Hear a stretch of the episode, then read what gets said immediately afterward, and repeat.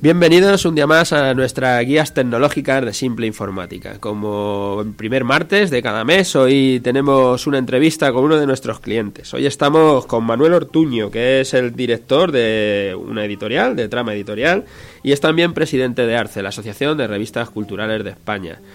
Bueno, vamos a dejar que sea Manuel el que se presente, el que nos diga a qué se dedica. Buenos días, Manuel. Cuéntanos, ¿a qué te dedicas? Buenos días, Pedro. Pues eh, a estas alturas y echando la vista atrás, llevo ya más de 35 años eh, trabajando en el mundo del libro, de la edición y de la lectura. Primero en otras editoriales, hasta que hace 18 o 20 años montamos la editorial Trama, y luego también siempre vinculado a un movimiento asociativo de pequeños editores culturales, como es la Asociación de Revistas Culturales de España. Te, hago sobre. Siempre hacemos en estas entrevistas, hablamos eh, eh, a gente que nos escucha, que son. Bueno, algunos son empresarios, tienen sus empresas, también hay gente que es emprendedora, que está pensando en, hacer algún tipo de, empresa. Y preguntamos a todo el, a todo el mundo, eh, bueno, ahí cuando empezaste, porque dices que has estado trabajando para otra gente, has estado en nómina, pero has pasado un momento que decidiste hacerte emprendedor y tener tu propio negocio. Y el tiempo que sea, desde que abres el tiempo que tardas en despegar. Cuando por fin decides, me voy a montar la editorial y hasta que le ves color, hasta que dices, ahora estamos ya siendo una empresa. Tardas tiempo, tardas tiempo. Yo tenía muy claro que eh, tenía un proyecto, un proyecto editorial donde quería sacar una serie de libros, publicaciones, publicaciones periódicas eh, y que quería tener eh, capacidad de decisión, de diseño y de elaborar mi propia estrategia de funcionamiento junto con otros eh, amigos y con otros socios. ¿Cuánto tardamos en ver que ese proyecto cogía forma e iba despegando? Pues yo te diría que más de lo que pensábamos en un primer momento. Creíamos que era mucho más fácil empezar desde cero con una empresa de carácter editorial o cultural. Pensábamos que en dos años, dos años y medio podríamos tener ya la editorial funcionando normalmente.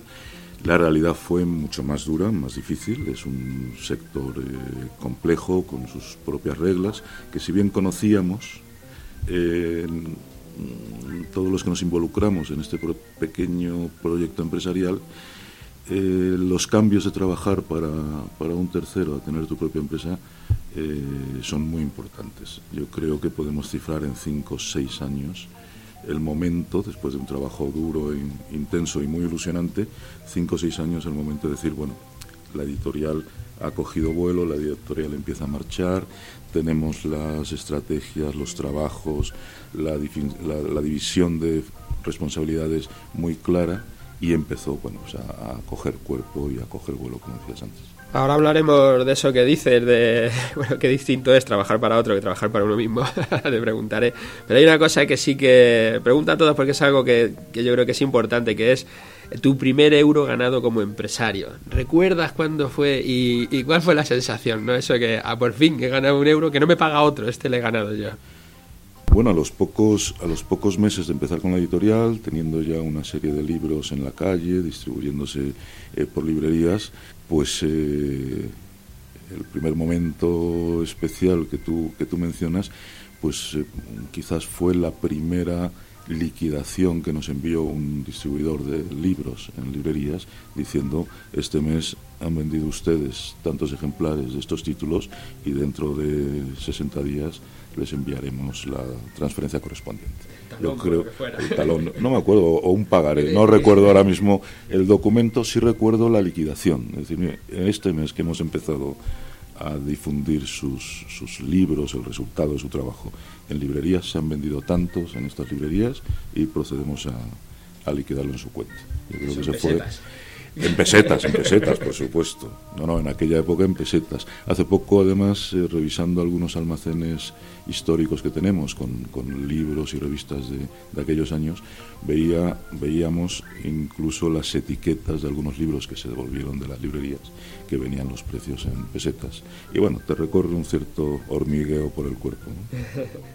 Ahora te pregunto sobre, sobre los miedos a, la hora de empezar ¿no? con, lo, con los negocios. Eh, siempre cuando uno va a abrir un negocio tiene muchos miedos, ¿no? De, todas las cosas. Los miedos nunca acaban, porque cuando tienes un negocio siempre vas a tener miedos a cosas. Pero ¿cuáles son los, los miedos, esos primeros, los que tuviste que vencer para, para la hora de arrancar o los que más te lastraron, ¿no? Te dejaron ahí pensando.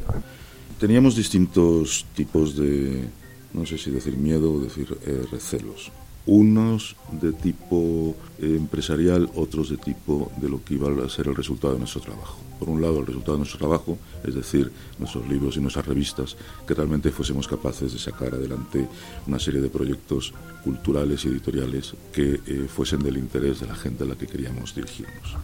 Desde el punto de vista empresarial, los miedos que no, te abandonan nunca es eh, llevar un control de la empresa ajustado, realista y muy responsable, y el miedo a decir, eh, bueno, yo soy ahora quien respondo, somos los socios quienes respondemos de la buena marcha de la empresa.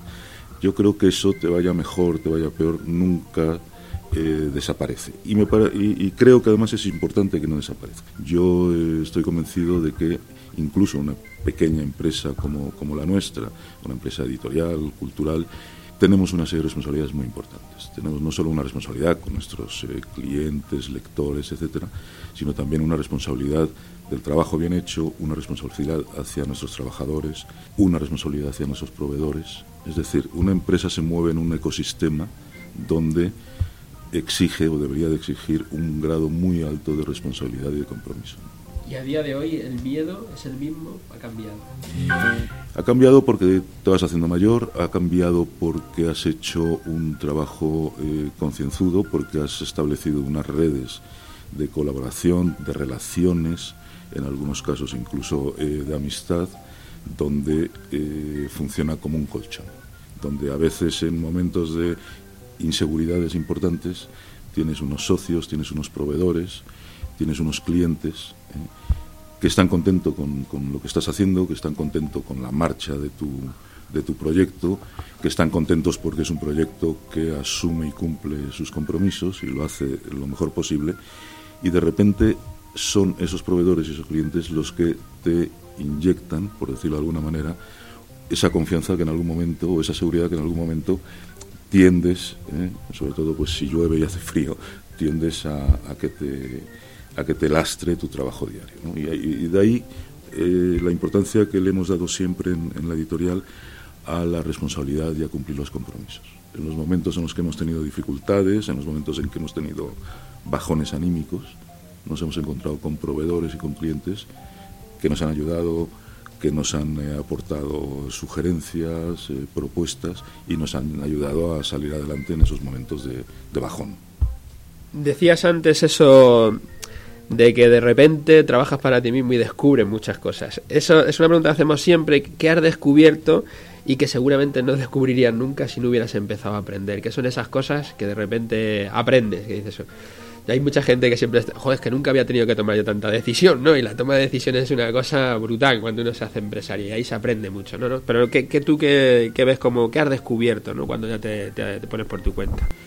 Pues he descubierto muchas cosas. Eh, una muy importante que es la que tú mencionas. Es decir, cuando estás al frente de una empresa, el último teléfono que suena es el tuyo. No puedes llamar a nadie para pasarle la responsabilidad de, tomar una decisión. Y eso te cambia radicalmente. Las culpas de todo son tuyas.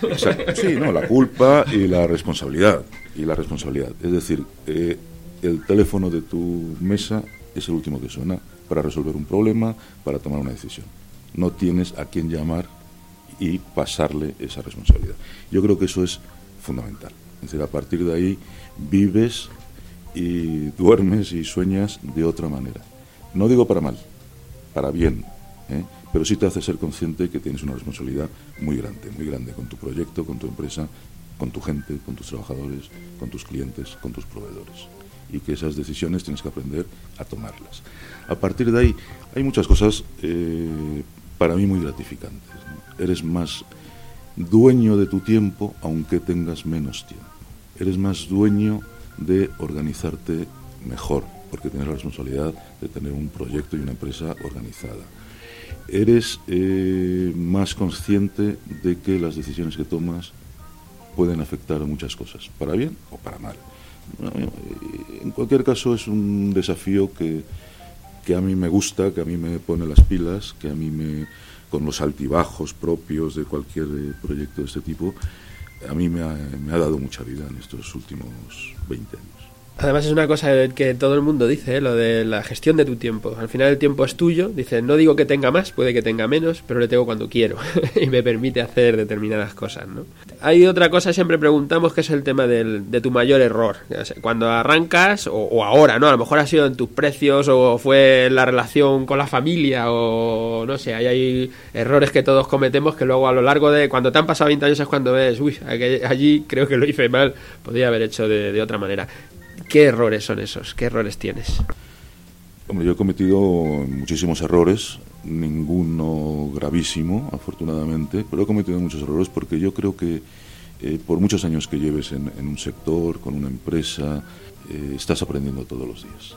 Todos los días es un continuo aprendizaje, eh, que es otra de las partes, digamos, atractivas de este, de este modelo de, trabajo y de emprendimiento, el estar continuamente aprendiendo cosas nuevas que quizás en otro tipo de trabajo, eh, bueno, pues eh, tiendes a, quedarte muy centrado en lo tuyo, en hacerlo todo muy bien, pero no en exigirte un, poco más. Como error importante que lo he pensado muchas veces y que he intentado en estos últimos años eh, eh, eh, solucionar o resolver de otra manera, eh, creí que al poner en marcha con, mis amigos y socios una editorial y que íbamos a sacar una serie de productos, de libros, de revistas espléndidas, interesantísimas, se venderían solas. Era cuestión de colocarlos en el circuito comercial y, a correr, y a recibir las liquidaciones de los distribuidores y las librerías. Y esto no funciona así. Es decir, la relación personal con tus clientes y con tus proveedores es fundamental. Fundamental para los momentos, malos, fundamental para los momentos buenos, pero, es pero, pero en, en el ecosistema empresarial los proveedores y clientes son una parte fundamental y necesitas tener y establecer relaciones de colaboración, de cooperación, de complicidad eh, y eso requiere viajar, encontrarte con la gente, conocer a la gente que te conozca y quizás en los primeros tiempos, pues por falta de tiempo, de estructura, no lo hicimos o no lo hicimos bien. Bueno, en estos últimos años lo he intentado resolver, viajando mucho, conociendo a la gente, conociendo también sus problemas, contándole mis ilusiones y bueno, eso ha tenido un impacto muy importante en mejorar muchos de los procesos y muchos de los resultados. Quizás ese fue uno de los errores que cometimos al principio. Ahora una cosa así más más relajada, ¿no? Eh, eh, siempre os pregunto a todos algo curioso que os haya pasado al empezar la empresa o bueno, ya con tu trabajo, tal, alguna anécdota. Bueno, este, en este mundillo eh, anécdotas muchísimas, pero mira, yo destacaría algunas de esas que te hacen, que te hacen mucha ilusión. Yo durante una época sí empecé a viajar mucho por América Latina con los libros y, las revistas y encontrarme en algún país de América Latina en el que yo iba casi como punta de lanza a ver si podíamos abrir allí una presencia de nuestras publicaciones en ese, en ese mercado. Fue Chile hace, hace unos cuantos años, ya bastantes, y entrar en una librería para hablar, una librería importante, para hablar con el librero con el que había quedado a tomar café y a, llevarle mis libros para que los viese y, viésemos si podíamos hacer algo. Y me encontré en la librería con una parte importante de nuestro catálogo editorial y de nuestras revistas, que nunca supe, tampoco quiso contarme cómo habían llegado hasta allí.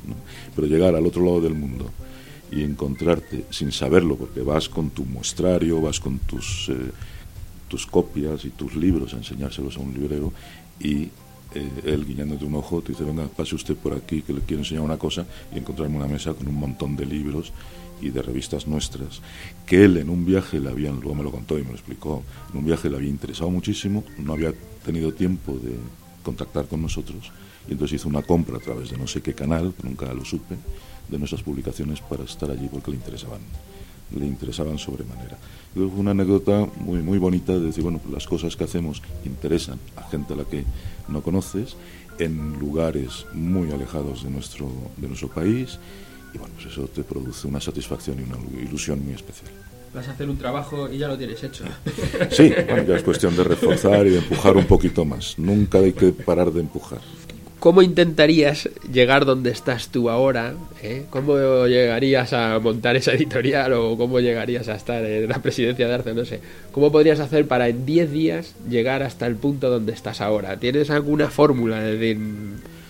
No, yo creo que en determinado tipo de proyectos empresariales o asociativos las prisas no, no son buenas. ¿eh? La lentitud tampoco, pero hay cosas que requieren preparación, trabajo, investigación, tener las ideas muy claras, tener los procedimientos muy bien establecidos, tener la división de las responsabilidades muy, muy claras y tener eh, los recursos necesarios para acometer los compromisos y las responsabilidades que tienes con tus proveedores y, con tus clientes. No basta, lo he hecho yo algunas veces que he tenido reuniones con, con gente joven muy ilusionada, que se acercan a lo mejor a nosotros para decir, oye, ¿cómo, ¿cómo, lo habéis hecho? Estamos montando una editorial y ya tenemos dos libros editados. ¿Y ahora qué hacemos? Digo, pues mal, mal. Antes de editar ningún libro, por respeto a tus autores, por respeto a, a tus lectores, antes de tener los libros, necesitas tener diseñada una estrategia de difusión, tener tus eh, acuerdos de distribución, que tus libros se conozcan por parte de los libreros. Hay un trabajo previo imprescindible para hacer eh, realidad tu proyecto. No basta solo con la ilusión y con gastarse 5.000 euros publicando dos libros. ¿eh? Requieres un, requiere un trabajo de preparación, de diseño, de estrategia, de responsabilidades compartidas que no se improvisen en 10 días. Eso no quiere decir que no anime a la gente, y en el caso de España, por ejemplo, esto es muy interesante, que no anime a la gente a intentar desarrollar sus proyectos, sus proyectos personales o sus proyectos colectivos con otra gente. Pero eh, la responsabilidad y el compromiso requiere pensar, trabajar, analizar y estudiar un poco lo que quieres hacer. España es un país, eh, lo apunto como dato, muy interesante, donde todos los años, por ejemplo, en el sector de la edición, hay unas 500 o 600 pequeñas o microeditoriales nuevas, de gente joven, muy entusiasta, que quiere montar su proyecto. También es cierto que todos los años se cierran 400 o 500 pequeñísimas editoriales, quizás por esta falta de previsión y de, y de programación. Sí, seguramente ese número coincida con el de las empresas en general también, que pasa lo mismo. además, muchas de ellas lo que se dice es que llegan a los cinco años a la parte más compleja y que entre ese primer año y el quinto año van cerrando la gran mayoría. Las que superan el quinto año son las que parece que van a funcionar y cuando pasan el décimo son los que quedan. que de ahí para atrás eh, es fácil que haya, que haya entre medias mucha gente que cierre. En el tema de, hemos estado hablando del tema de la emprendeduría o del emprendedor o, bueno, del empresario, porque ahora le llaman emprendedor, pero al final un empresario y un emprendedor no sé cuál es la diferencia, pero bueno, ahí estamos. En el tema de los clientes, lo que solemos preguntar, que bueno, eh, para tu caso habrá, ¿cómo, cómo consigues llegar a tus clientes? ¿no? si tienes algún truco para llegar a los clientes, y en tu caso los clientes eh, para, para, una, para una editorial, habrá de dos tipos, ¿no? Pues será el cliente el que te lee, por un lado, y el cliente el que te pone publicidad o si si, la, si la tiene, ¿no? El, medio en el, que esté, en el que estés trabajando. Tienes, la pregunta es esa, ¿cómo llegas hasta los clientes, unos y otros? Y si hay algún truco, si tienes alguna fórmula especial para poder llegar al cliente.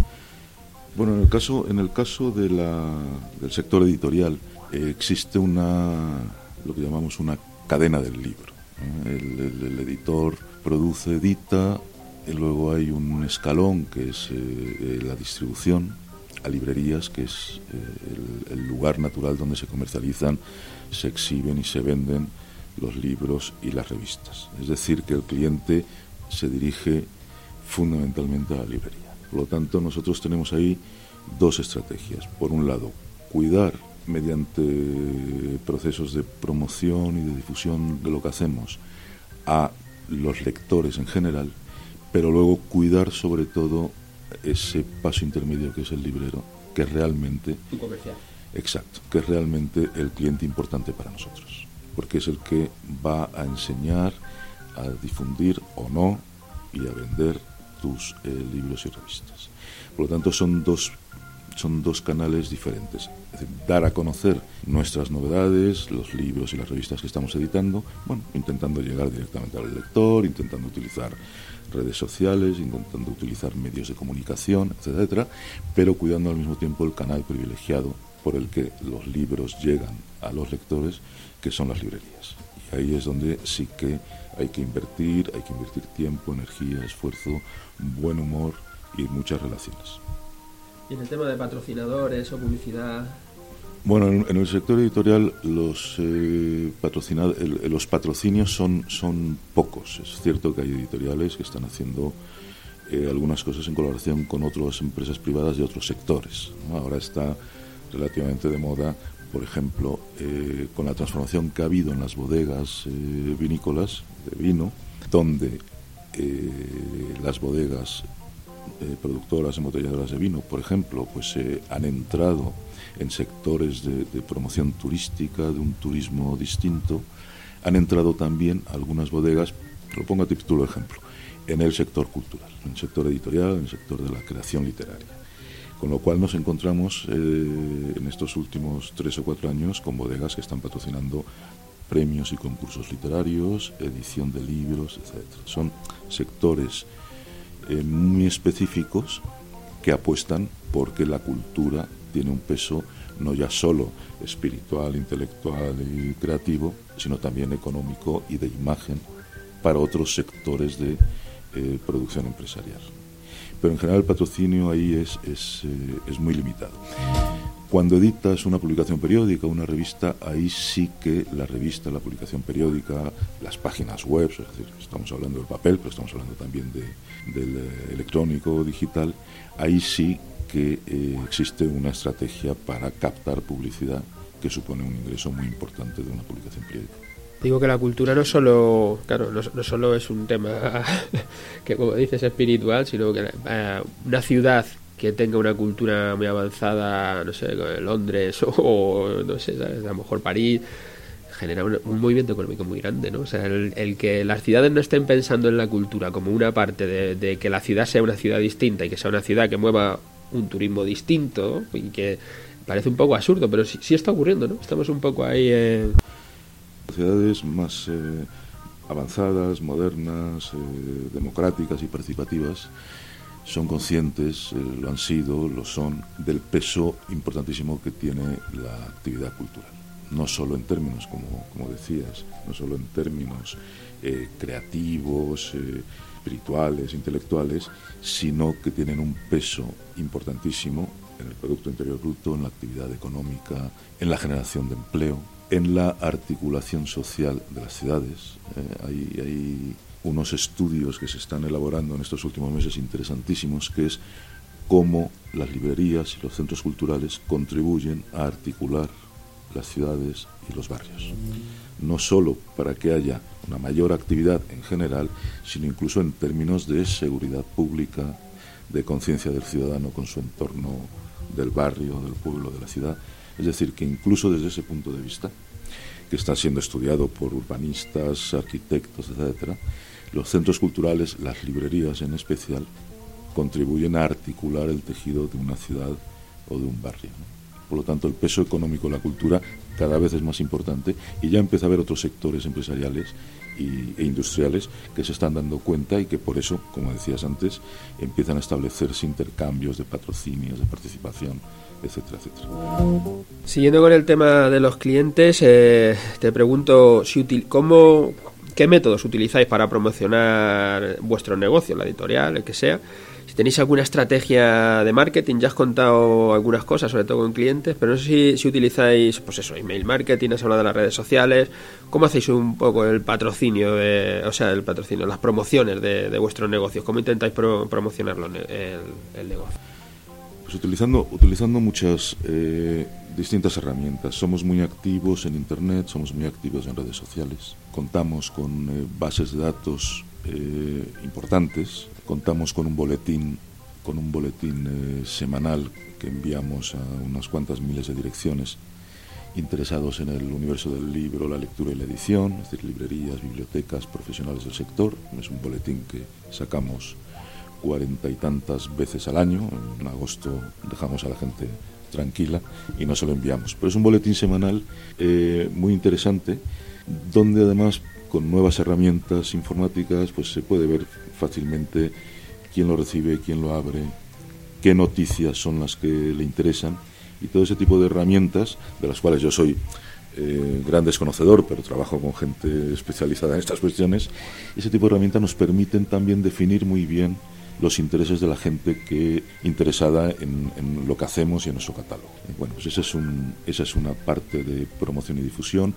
Intentamos trabajar mucho con medios de comunicación en nuestro caso, es decir, eh, los grandes periódicos siguen teniendo suplementos eh, culturales importantes y unas páginas de cultura importantes, por lo tanto invertimos mucho eh, tiempo y muchas relaciones en hablar con amigos y con colegas que son críticos eh, literarios, son periodistas culturales. Bueno, son ese tipo de ese tipo de acciones las que hacemos cotidianamente. Cuando digo cotidianamente eh, me refiero a casi todos los días. Forman una parte muy importante del eh, núcleo de actividad de nuestra pequeña editorial. Y por entrar un poco en detalle, ¿alguna, alguna acción que hayas hecho que, que, hayas notado que tenía mucha repercusión dentro del negocio? Algo que hicieras que dijeras, esto fue una buena idea, porque en cuanto lo hicimos se notó enseguida que teníamos un retorno, que la gente venía, nos compraba o, o lo que fuera.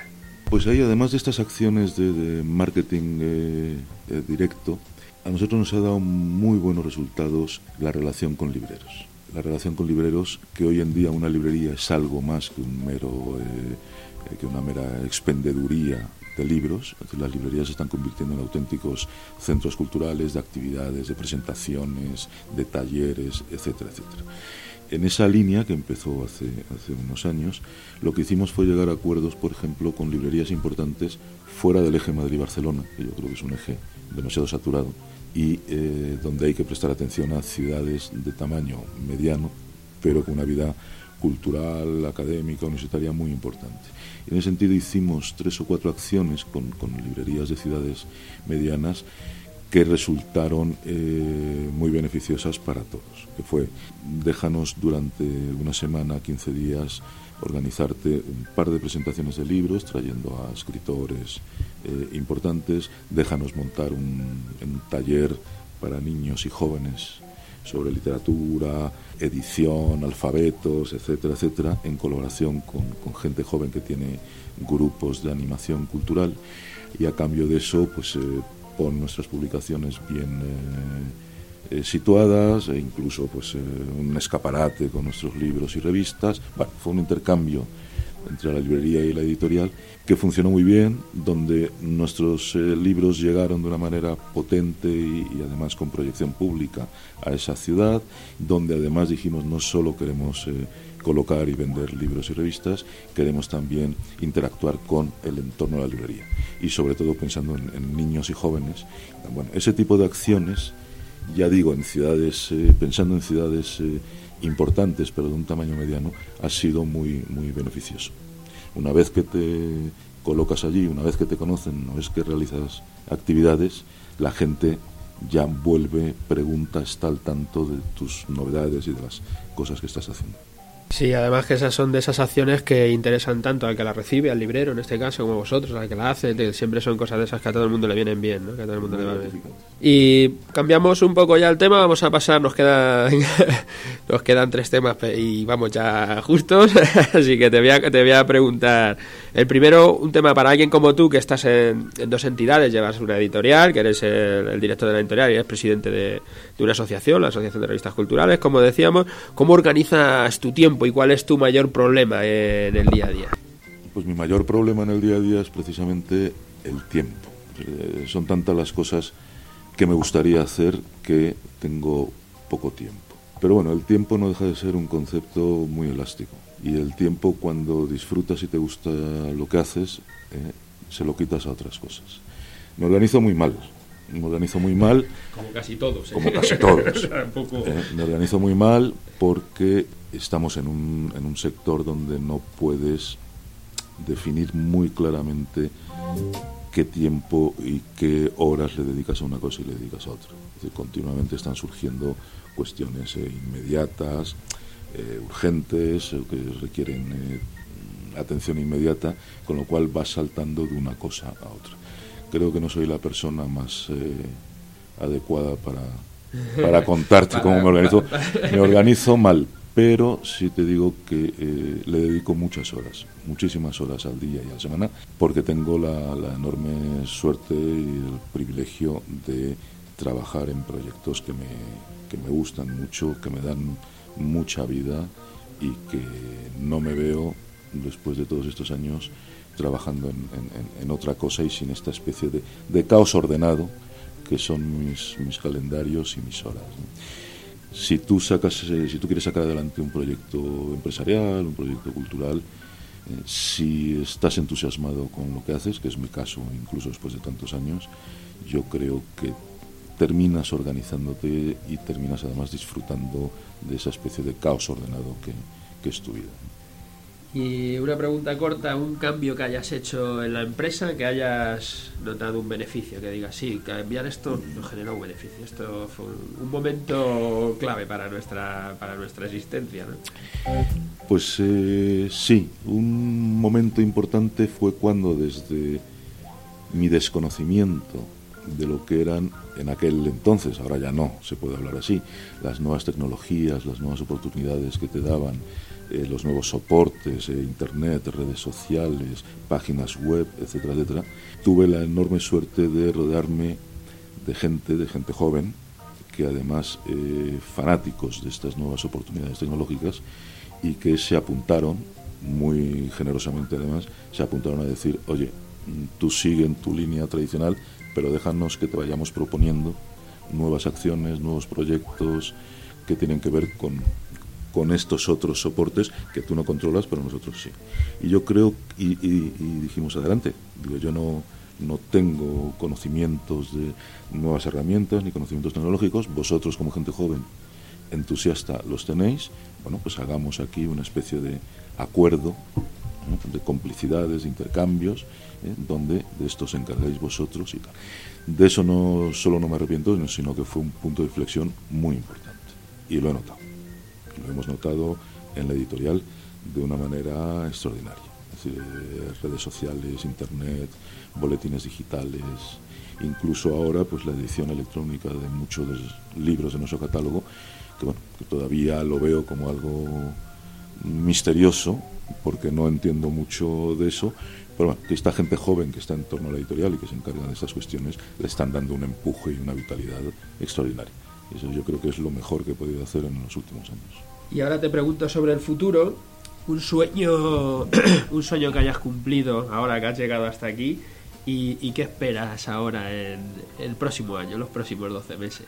Pues he cumplido muchos sueños. Tenemos una editorial en una dimensión que era la que queríamos, una pequeña, mediana empresa. Tenemos una editorial eh, reconocida, tenemos una editorial con, con un prestigio intelectual y cultural muy importante que va saliendo adelante con los problemas propios de estos años de crisis y batacazos, pero que va saliendo adelante y sobre todo una gratificación muy importante es la gente que se acerca a la editorial porque quieren publicar su libro en tu editorial y el ir fuera de, la oficina y ver que la gente no solo te, conoce, sino que reconoce lo que, lo que estás haciendo y se, y se generan unas eh, relaciones y unas complicidades muy gratificantes y muy positivas. ¿Cuál sería mi sueño de aquí a un año?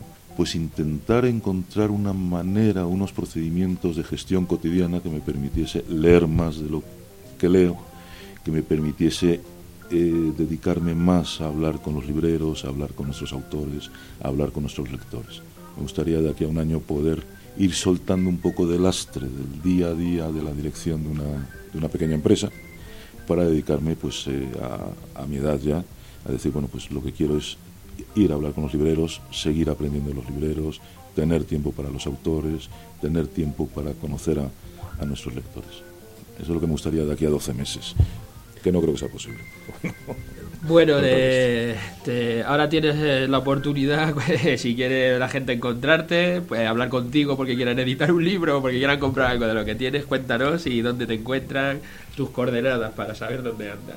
Bueno, nuestra editorial es la, editorial Trama, tiene una distribución eh, interesante en librerías, sacamos 12, 14, 16 novedades al año además de las reimpresiones. Nosotros estamos convencidos de que los libros no deben de agotarse nunca si son libros que merecen la pena, que es lo que creemos que son los que creemos que configuran nuestro catálogo. Los libros están en las, principales eh, librerías de España, tenemos además eh, la proyección fundamentalmente a, los países más importantes de América Latina, donde ya se encuentran nuestros libros, y luego tenemos eh, dos pequeñas librerías muy coquetas abiertas en Madrid. Una es la 314 en la calle García de Paredes 25 de Madrid y la otra, que es la, la original y la, la que lleva abierta muchísimos años, en la calle Blanca de Navarra, número 6, también de Madrid. Hasta aquí la entrevista con Manuel Ortuño, con Manuel Ortuño, que como decimos es el director de, de Luna Editorial, editor, trama editorial, y es el presidente de, Arce. Gracias Manuel por estar aquí con nosotros, para aguantarnos este ratito y que tengas suerte con todo lo que vayas, con todos tus siguientes proyectos. Muchas gracias Pedro, muchas gracias a ti.